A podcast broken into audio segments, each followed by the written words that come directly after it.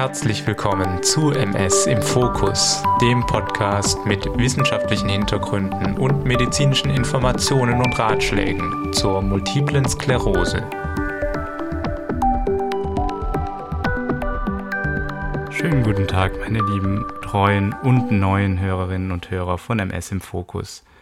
Mein Name ist Adrian Ming Schumacher und ich bin der Host dieser Sendung. Hier erfahrt ihr vieles Altbekanntes und aber auch Nagelneues über die Multiple Sklerose, insbesondere im Hinblick auf deren Diagnose, das Monitoring und die Therapie. Heute wollen wir uns mal einem Thema sehr genau, also wirklich ganz genau widmen, das in der Diagnostik eine ganz zentrale Rolle spielt. Der Liquor, auch Nervenwasser genannt, ist eine Flüssigkeit, die unser Hirn und Rückenmark umspült und welche eine zentrale Diagnostikart der Neurologie darstellt. Für die Diagnose der MS war die Liquor-Untersuchung bisher immer ganz besonders zentral. Warum eigentlich? Und wird das noch so bleiben? Denn schließlich ist die Lumbalpunktion, also das Verfahren, mit dem man an den Liquor kommt, bei Patientinnen und Patienten recht unbeliebt.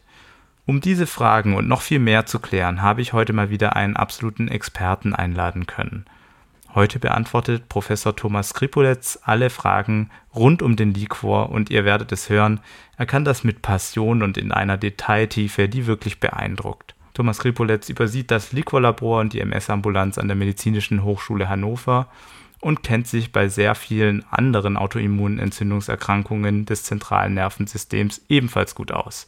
Freut euch also, so wie ich das getan habe, auf ein spannendes Gespräch zu unserem Liquor. Viel Spaß!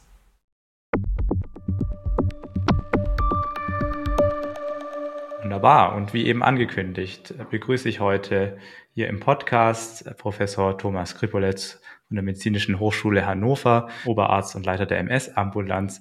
Schönen guten Tag, Herr Skripolitz. Ja, hallo Herr Schumacher, vielen Dank für die Einladung. Ähm, es hat mich sehr gefreut und ich bin schon ganz gespannt. Ja, wir haben ja gerade schon ein bisschen gesprochen und die Hörerinnen und Hörer erwartet ein sehr spannendes Thema.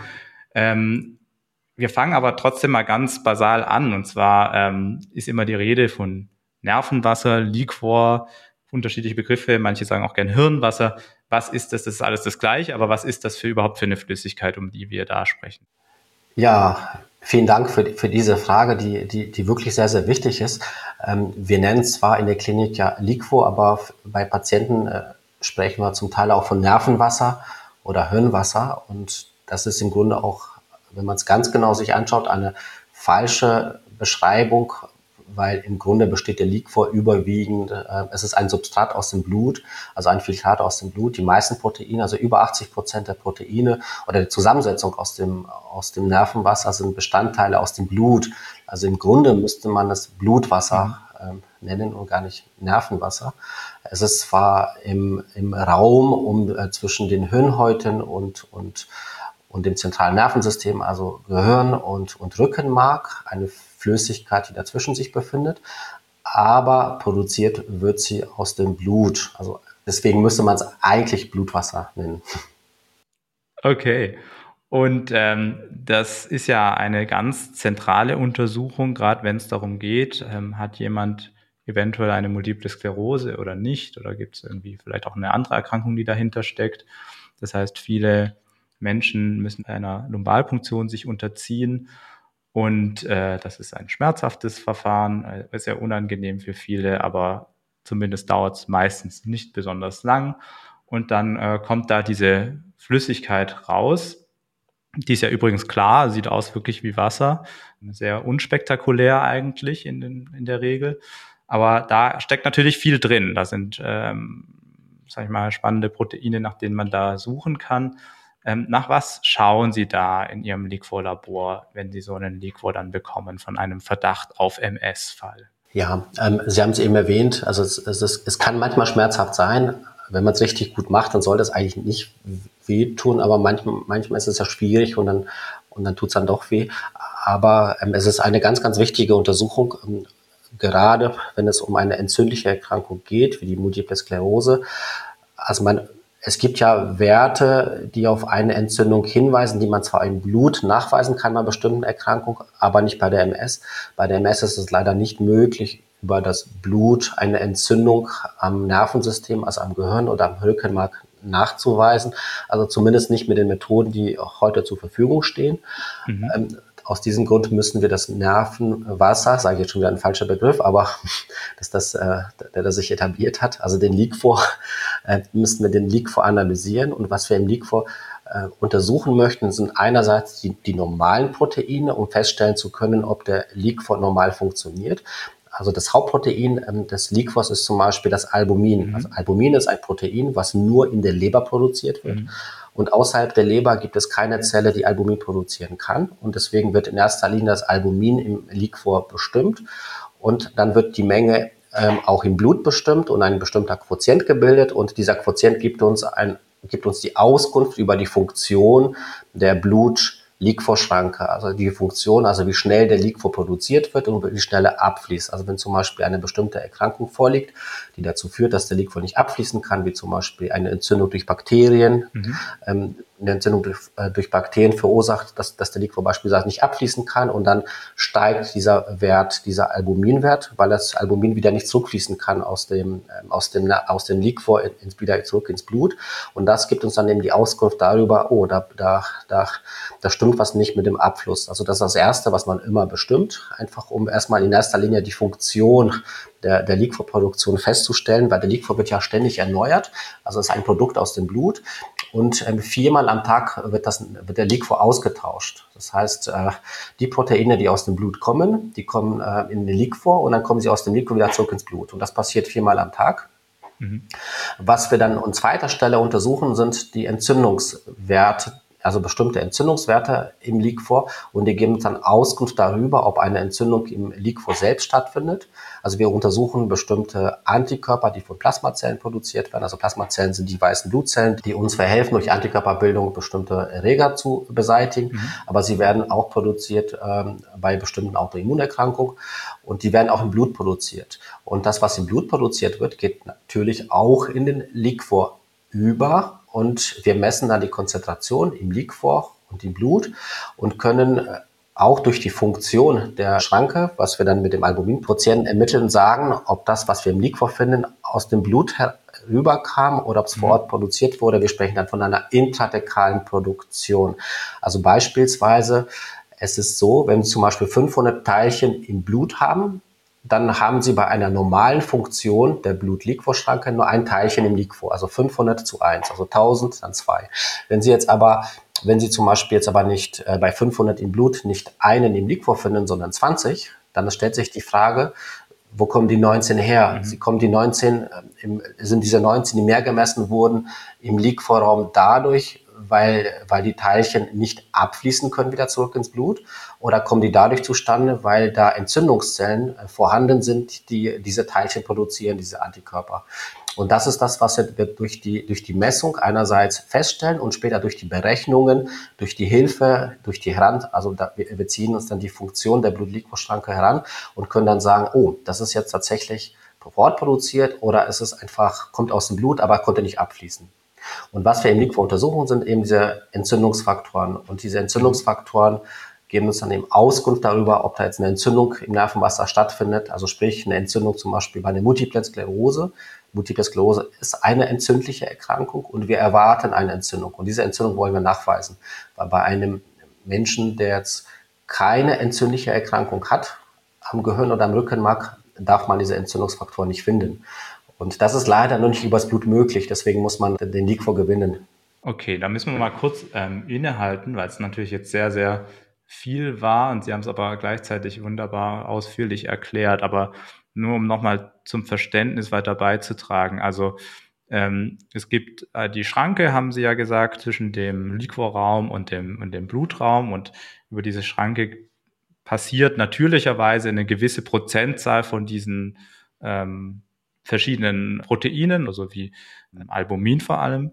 Und ähm, wenn dann jetzt zum Beispiel ein systemischer Infekt, also eine ähm, extreme Infektionserkrankung, die uns äh, flachlegt und mit, den, mit der wir zu kämpfen haben, auftritt. Wie sieht dann zum Beispiel der Liquor aus? Kann dann zum Beispiel ähm, auch was übertreten? Ist es äh, häufig so, dass man da dann auch also vermehrt entzündliche Aktivität im Liquor findet? Ganz, ganz wichtige Frage. Also wenn wir zum Beispiel jetzt eine systemische Infektion, sagen wir zum Beispiel eine, eine schwere Lungenentzündung aufgrund zum Beispiel einer Influenzaerkrankung, ähm, dann werden auch ganz, ganz viele Antikörper im Blut produziert. Und diese Antikörper, die im Blut produziert werden, die gehen auch oder die werden auch in den Liquor gefiltert. Das heißt, man findet sie im Liquor auch, mhm. aber durch unsere Berechnungsmöglichkeiten ähm, aufgrund des Albumins, was wir auch messen, können wir mit Sicherheit sagen, ob das aus dem Blut einfach nur gefiltert wurde oder ob Plasmazellen auch im Liquor vorhanden sind, die zum Beispiel diese Antikörper produzieren. Also wir könnten dann auch sagen, ob zum Beispiel Plasmazellen im Liquor oder im Nervensystem vorhanden sind, die Antikörper gegen Influenza produzieren. Also das können wir mit unseren Methoden oder durch die Erfahrung, durch die Etablierung äh, dieser mhm. Berechnung, der, die es mittlerweile über 40 Jahren gibt, ähm, das können wir sagen, ja, ja. Mhm.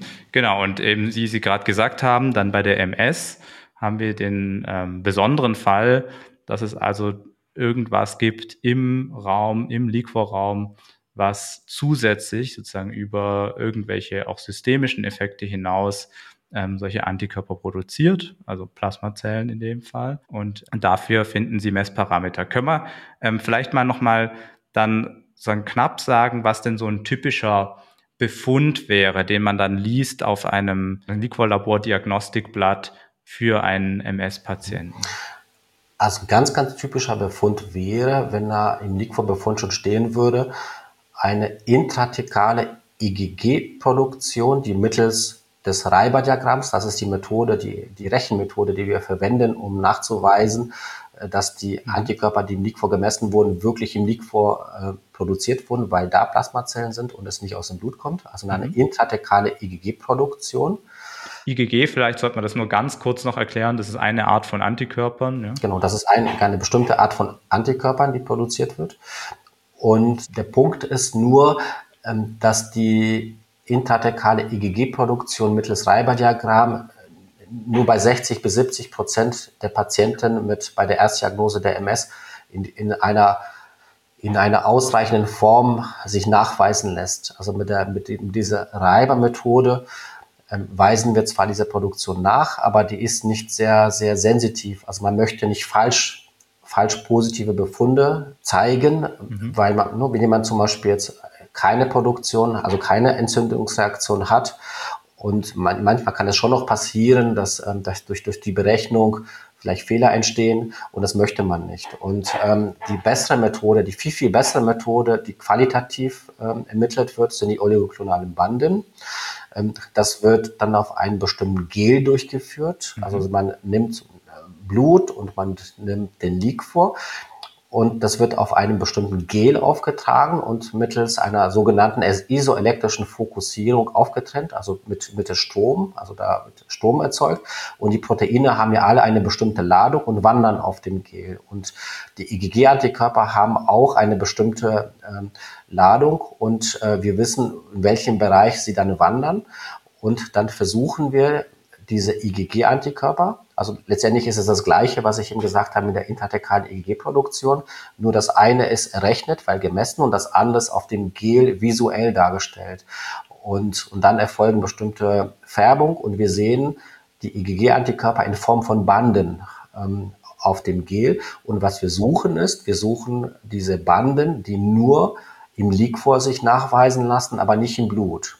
Mhm. Und wenn wir diese Banden, also IgG-Antikörper, nur im Liquor finden auf dem Gel, dann ist das für uns ein Zeichen, oh, das ist ja nur im Liquor zu finden, aber im Blut nicht. Mhm. Das bedeutet, es kann nicht aus dem Blut kommen, weil wenn es aus dem Blut kommen würde, dann müssten wir im Blut auch diese Banden nachweisen. Mhm. Also ein spezielles Muster, was sich im Liquorraum findet, im Gegensatz zu einem anderen Muster, was sich im Blutraum findet. Mhm. Genau, also man würde das, das ist zum Beispiel etwas, was ein Gesunder in der Regel nicht hat.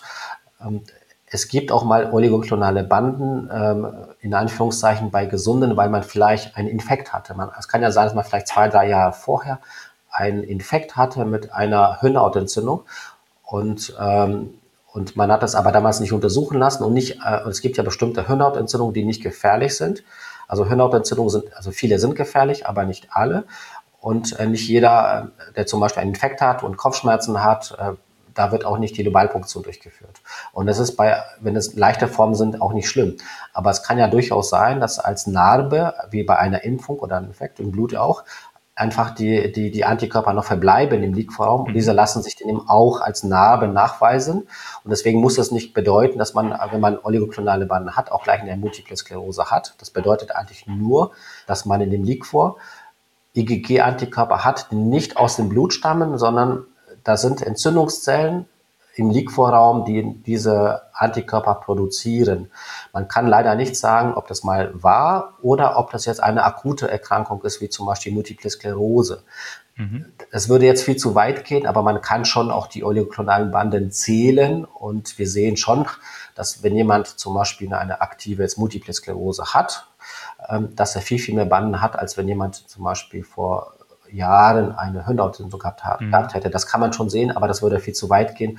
Da müsste man jetzt, dann, dann müsste man im Befund auch die Anzahl der Banden angeben und das Problem ist, dass die Methoden schon etwas variieren von Labor zu Labor, so dass das dann noch, noch die Diagnostik weiter erschweren würde. Ähm, aber die Diagnose der Multiple Sklerose wird ja nicht nur am Hand des, des Liquors gestellt, sondern natürlich noch aufgrund anderer Ergebnisse, die man hat.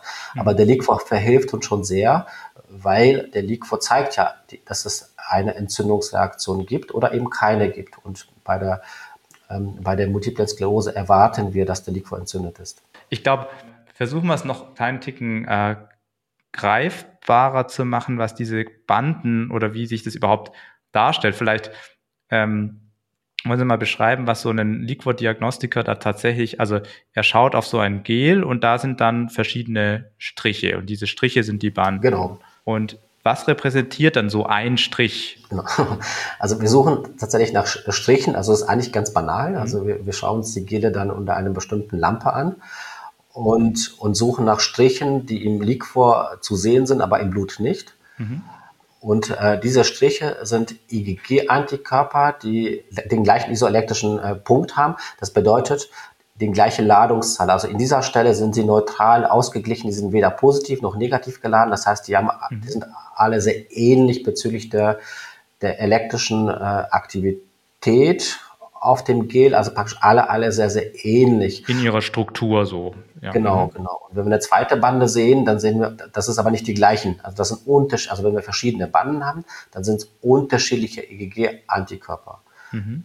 Deswegen sind die nicht alle auf einem Haufen, also, ähm, äh, sondern sind unterschiedliche. Und wir wollen bei der MS mehrere Banden sehen. Also eine Bande würde nicht ausreichen. Ja. Und diese Struktur der Antikörper ist unterschiedlich, weil sie nach unterschiedlichen oder abgestimmt sind auf unterschiedliche Antigene, wie wir ja sagen, oder? Also ähm, Strukturen, die sie überhaupt erkennen sollen. Und sei es jetzt ein Virus ähm, ähm, von dieser Hirnhautentzündung oder ähm, irgendein Autoantigen, also eine eigene Körperstruktur, wie jetzt bei einer Autoimmunerkrankung. Kann man das so sagen? Das ist richtig, das ist richtig. Zusätzlich wird es noch erschwert dadurch auch, weil wenn man zum Beispiel jetzt ein bestimmtes Virus hat, da werden ja Antikörper vom gleichen Typ ja eigentlich produziert. Mhm. Aber auch da sieht man nicht nur eine Bande, sondern in der Regel dann doch drei bis fünf. Mehrere. Weil Aha. auch diese, die gleichen Antikörper vom IgG-Typ, die bekommen noch unterschiedliche Zuckerreste. Mhm. Und durch diese unterschiedlichen Zuckerreste ist die Ladung auch etwas anders, sodass man äh, auch auch bei infektiösen Erkrankungen, wo es eigentlich nur ein Antigen gibt, auch da verschiedene Muster hat. Mhm. Ja, ich glaube, da sind die Leute jetzt vielleicht auch durch die Corona-Pandemie ein bisschen informierter, dass wenn so eine Infektion abläuft, dann sozusagen nicht immer nur eine Stelle geht, gegen die sich unser Immunsystem richtet, sondern eventuell auch mehrere Proteine. Ähm, und, und so erklärt sich, dass auch unterschiedliche Antikörper entstehen, die man dann in diesen Banden wahrscheinlich dann nachvollziehen kann. Super, ich glaube, vielen Dank dafür jetzt haben hoffentlich die ein oder andere Hörerin Hörer eine Vorstellung, was mit diesen oligoklonalen Banden tatsächlich gemeint ist. Ähm, auch die intrathekale Synthese haben wir angesprochen. Was gibt's noch? Was sieht man noch bei der MS? Ähm, bei vielen steht auf dem Befund dann noch irgendwas von ähm, Antikörperindex, Masern, Röteln. Was ist das denn überhaupt? Ja, bei entzündlichen Erkrankungen wie bei der Multiplen Sklerose und es gibt wenige andere entzündliche Erkrankungen, die, die ähnliche Muster machen wie die, wie die, wie die Multiple Sklerose auch. Da werden ja Antikörper gegen unterschiedliche Antigene produziert. Warum das so ist, kann man bis heute nicht beantworten. Das hat man versucht zu beantworten, welche, welche, welche Antigene das eigentlich in Bann sind. Man hat ja einzelne identifiziert, aber es hat leider nicht weitergeholfen. Mhm was, was man weiß, ist, dass, ähm, dass die Antik also bestimmte Antikörper hat man gefunden und ähm, die Plasmazellen produzieren beispielsweise Antikörper gegen Masern, gegen das Virus Masern, obwohl es eigentlich keine Infektion gegen Masern ist bei der Multiple Sklerose. Trotzdem werden Antikörper gegen Masern produziert. Mhm. Es werden Antikörper gegen zum Beispiel auch die Gürtelrose, das Zoster-Virus. Also produziert. so wie aus Versehen sozusagen. Das Immunsystem ist aktiv und genau. macht noch sowas nebenher. Genau, das ist so die Vorstellung, dass einfach ähm, die Vorstellung ist, dass die Gene in einer ähnlichen äh, Region sind und dass einfach, dass die Plasmazelle einfach alles produziert, was in der Nähe ist. Das ist eine Hypothese, aber die Plasmazelle produziert einfach alles Mögliche. Und da ist zum Beispiel auch EBV dabei, da sind auch Chlamydia, das sind verschiedene andere Viren. Aber was man gefunden hat, ist, dass die, dass die meisten Patienten mit Multipler Sklerose, die meisten produzieren Antikörper gegen Masern gegen äh, Rötel und gegen die Gürtelrose. Das sind die drei häufigsten. Und deswegen hat man die drei häufigsten als solche benannt, als Masern, Rötel und Zoster, also MRZ-Reaktion. Mhm.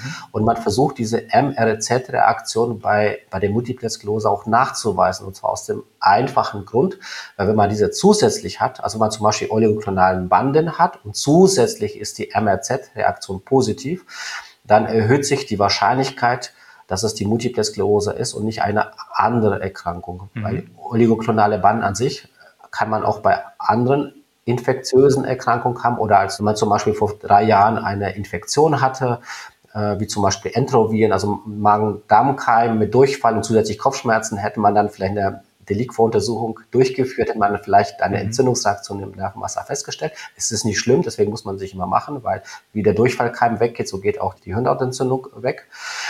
Aber es kann ja durchaus sein, dass einfach die oligoklonale Banden als Zeichen einer Stadtkarteninfektion verbleiben. Aber bei diesen Patienten würde man, oder bei diesen Betroffenen, würde man die MRZ-Reaktion nicht nachweisen. Mhm. Das heißt, die MRZ-Reaktion findet man wirklich nur, wenn eine ausgeprägte Entzündungsreaktion immer noch stattfindet. Und ähm, das ist jetzt nicht beweisend für die Multiple Sklerose, aber es gibt wenig andere Erkrankungen, bei denen man das auch findet. Also zum Beispiel ähm, bei einer bestimmten Form einer Gehirnentzündung, da gibt es auch eine bestimmte Erkrankung, äh, die das auslösen kann. Da findet man auch die MRZ-Reaktion, aber es gibt sonst darüber hinaus wenige Erkrankungen, bei denen es dann positiv ist. Mhm. Und von diesen drei, wenn zwei positiv sind, dann spricht man von einer positiven MRZ-Reaktion. Also wenn von Masern, Rüttel und Gürtelrose zwei positiv sind, dann würde man sagen, das ist positiv. Also zumindest als ein weiterer Wert, um zu bestätigen, ähm, dass es die Multiple Sklerose sein kann. Mhm. Also ist auch nicht beweisend, aber zumindest ein weiterer Hilfswert. Jetzt sind wir ganz tief in den Kopf eines Neurologen, einer Neurologin angekommen, weil ähm, natürlich äh, jeder sich da diese Liquorbefunde anschaut und dann eben die Häkchen abhakt, macht es jetzt die Diagnose MS wahrscheinlicher oder weniger wahrscheinlich? Und da hangelt man sich dann so entlang mit diesen Parametern, die Sie jetzt da aufge, führt haben. Das ist äh, super, dass jetzt auch die Patienten das ein bisschen besser verstehen, wie wir denken. Ähm, und dann haben Sie gerade auch im Vorgespräch ähm, was erwähnt, was Ihnen sehr auf dem Herzen liegt, weil es einfach auch sehr spannend ist, die Entwicklungen, die man da sieht. Und zwar geht es da um Bestandteile von ähm, Antikörpern, die sogenannten Leichtketten. Ähm, können Sie das mal noch ein bisschen ausführen, um was es da geht? Ähm, weil die, die Plasmazellen, also die weißen Blutzellen, produzieren ja die Antikörper und wie zum Beispiel ein Antikörper IgG oder es gibt aber auch zum Beispiel auch IgA und IgM. Mhm. Ähm, was wir bei der MS untersuchen, sind IgG-Antikörper als Zeichen, ne, das sind ja die oligoklonalen Banden.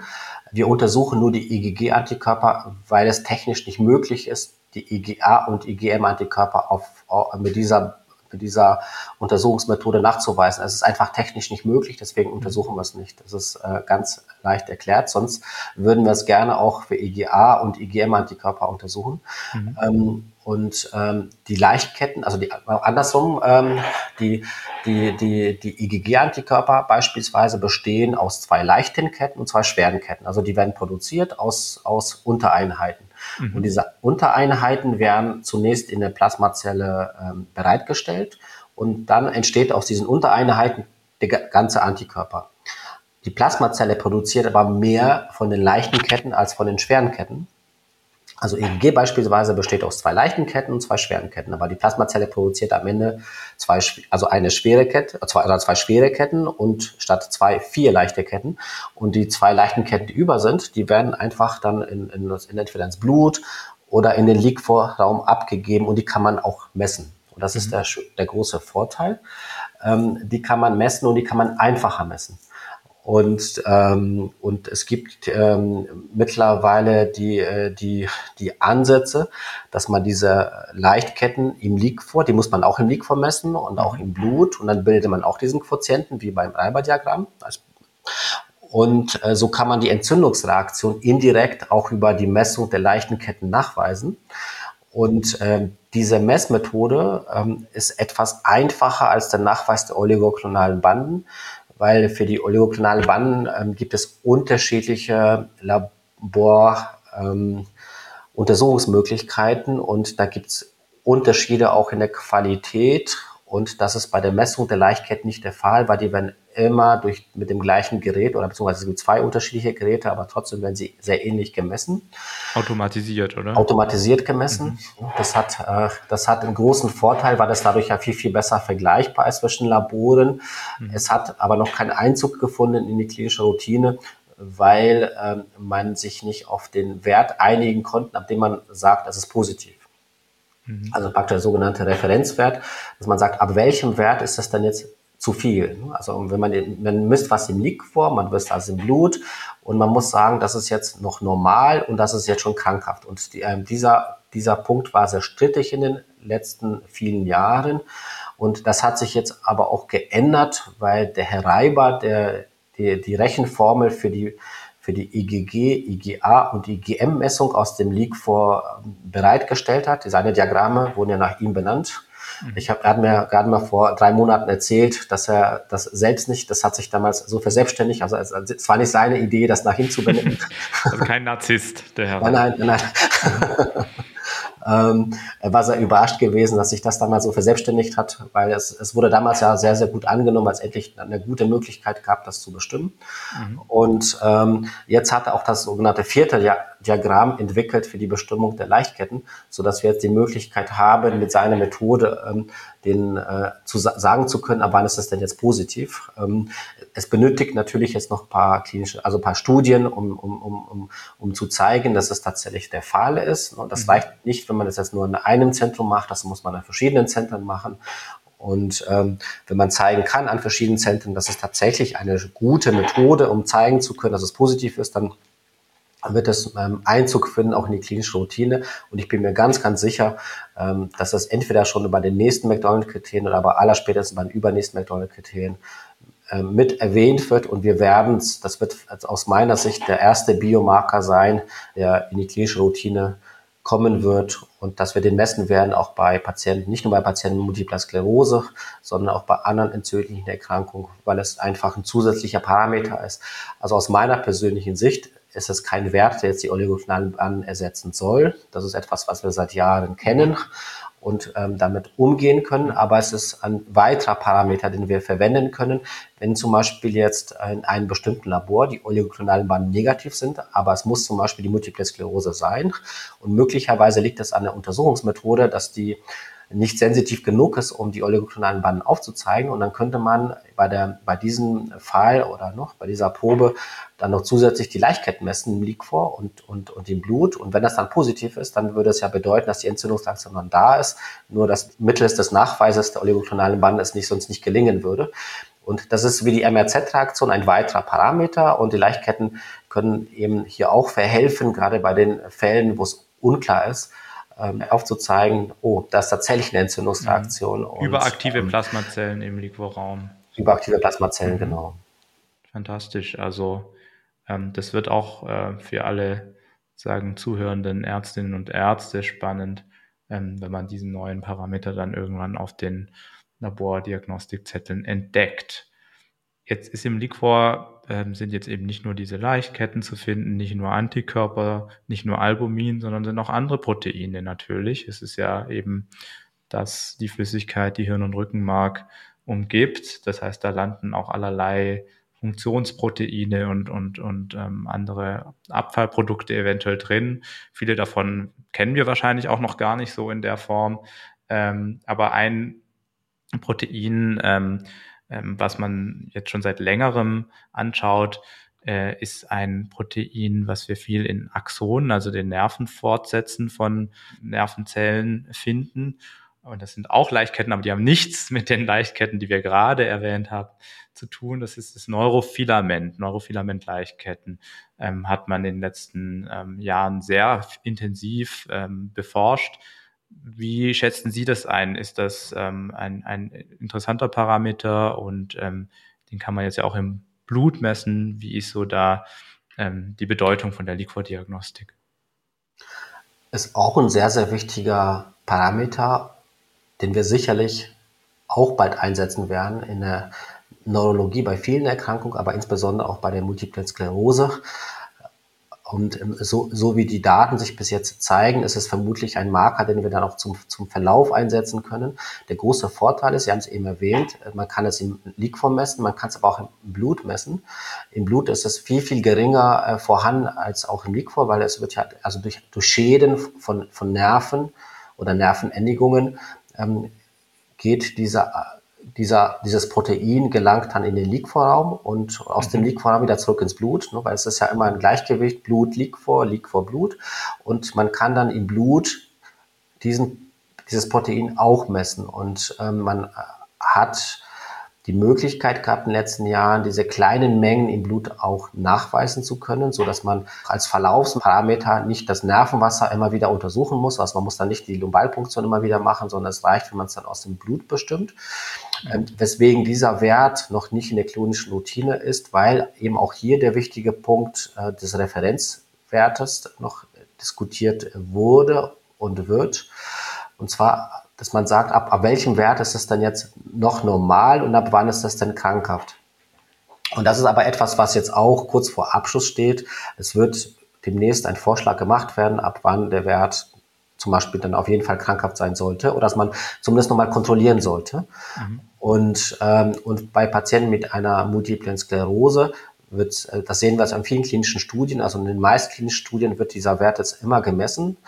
Ähm, weil man zeigen möchte, man möchte in Studien zeigen, dass man natürlich keine neuen, ähm, keine neuen äh, Schübe mehr hat. Dass, also man möchte, wenn man schon eine Sinnerventzündung hatte, nicht normal eine haben. Man möchte auf den, man möchte mittels MRT-Untersuchung auch keine neuen Entzündungszeichen auf, äh, weder im Kopf noch im Rückenmark sehen. Das wird bleiben. Und der nächste Wert, der noch dazu kommt, ist dann, sind die Neurofilamente, die in jeder Studie aktuell gemessen werden. Mhm. Das zeigt uns denn das Ausmaß auch der, der Schädigung an, an, den Nerven.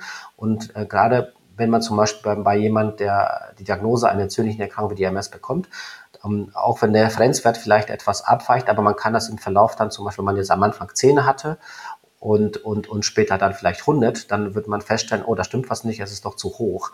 Ähm, und ähm, das wird ein Wert sein, der sich dafür eignen wird, vielleicht um eine, eine Therapie zu kontrollieren, um zu sehen, unabhängig davon, ob ich einen Schub habe oder nicht.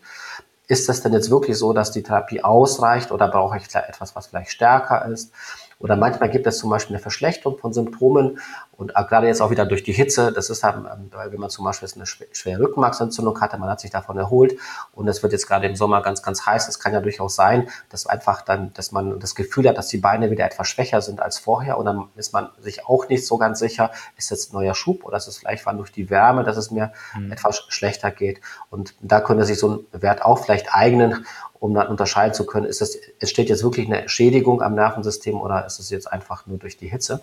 Mhm.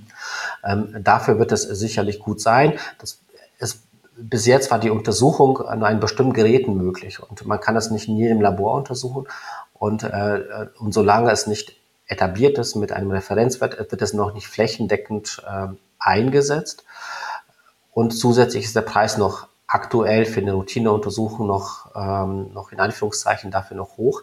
Das wird sich jetzt aber ändern in den nächsten Jahren. Also es wird bald Geräte geben, die das auch günstiger messen können, sodass es flächendeckend eingesetzt werden kann, mhm. sodass es auch ein Parameter sein wird, der auch sicherlich in der Routine äh, vorhanden sein wird. Also für die Zukunft ein sicherlich ein guter Parameter, um das Ausmaß der Schädigung von Nerven feststellen zu können. Natürlich möchte man keine Schäden am Nervensystem dann haben, wie zum Beispiel durch eine Entzündungsreaktion, aber dieser Wert würde es dann würde dann verhelfen, um das eben auch aufzuzeigen, ob das so ist.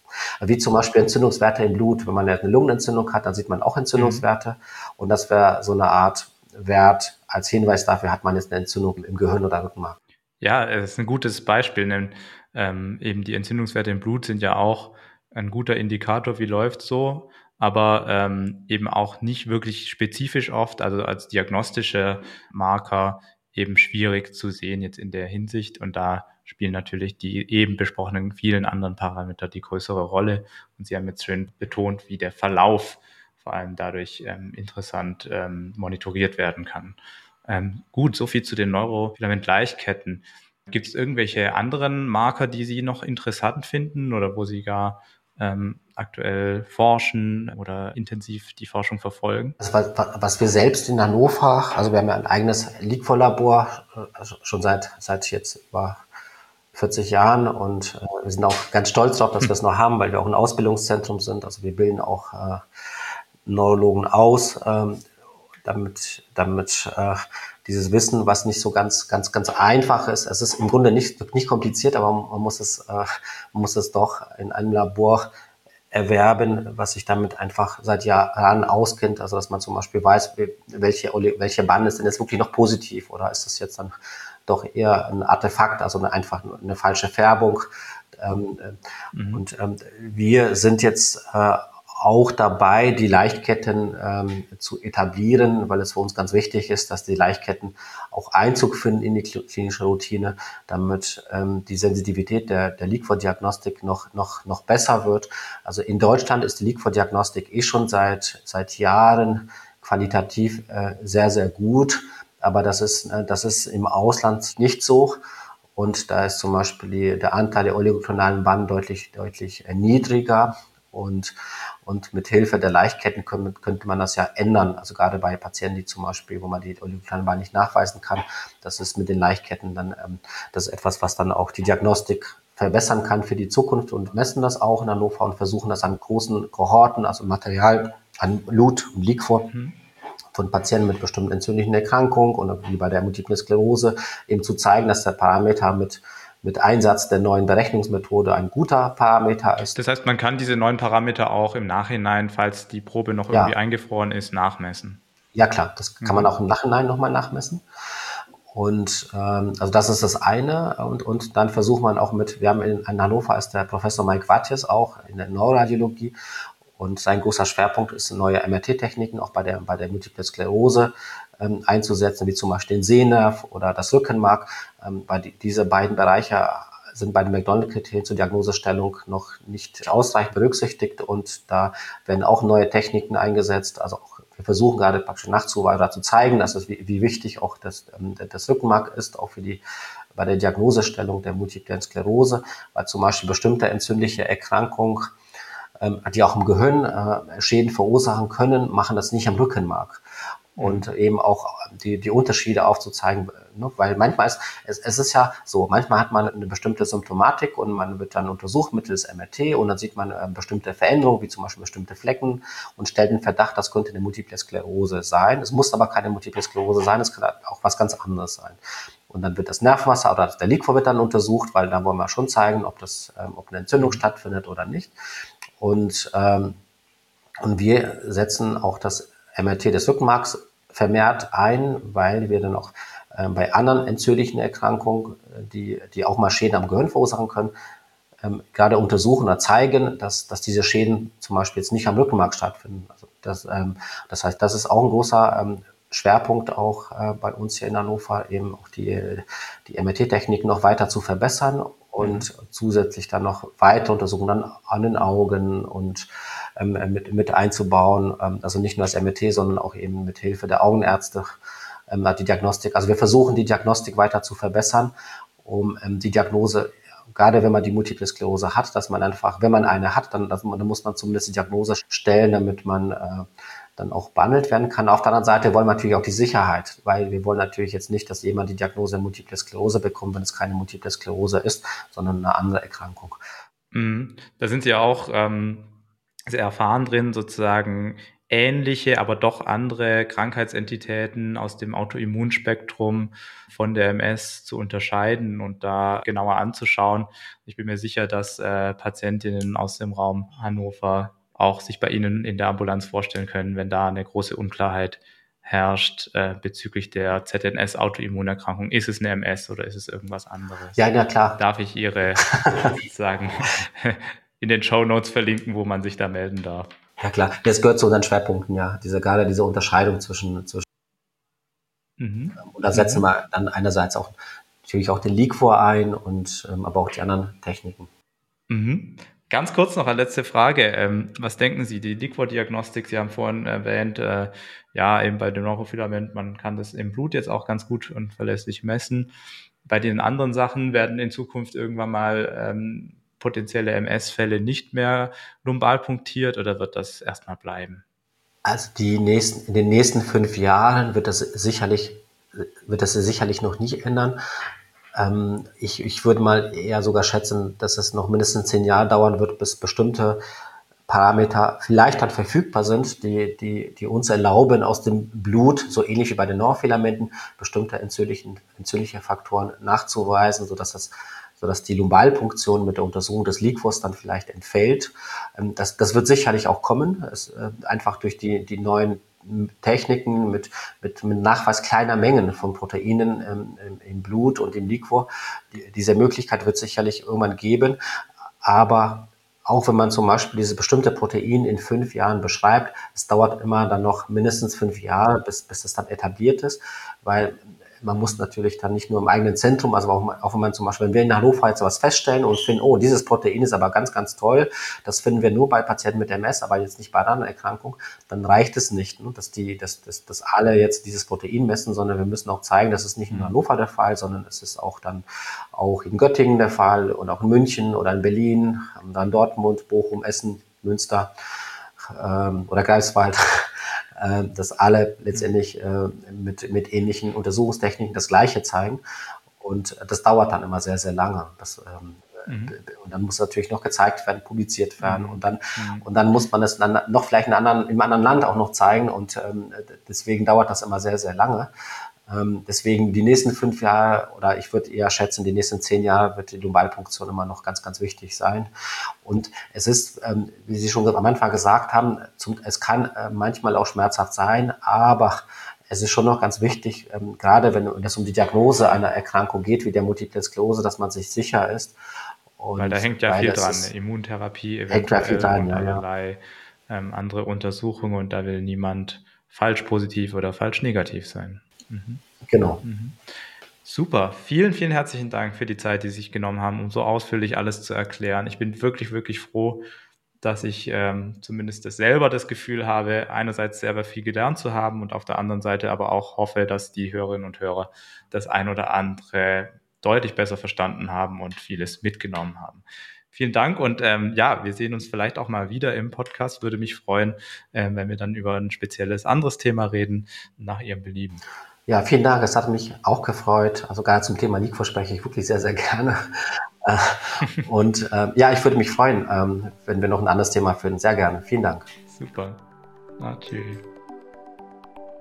Das war es mal wieder für heute bei MS im Fokus. Vielen Dank fürs Zuhören und vergesst nicht, eure Themenwünsche an info@mspodcast.de zu schicken. Ich gehe wirklich darauf ein. Es kann nur sein, dass es sich etwas verzögert. Dann freue ich mich bis zum nächsten Mal, wenn wir wieder für ein tiefes Verständnis und eine starke Bewältigung die MS in den Fokus nehmen werden. Alles Gute und bis dann.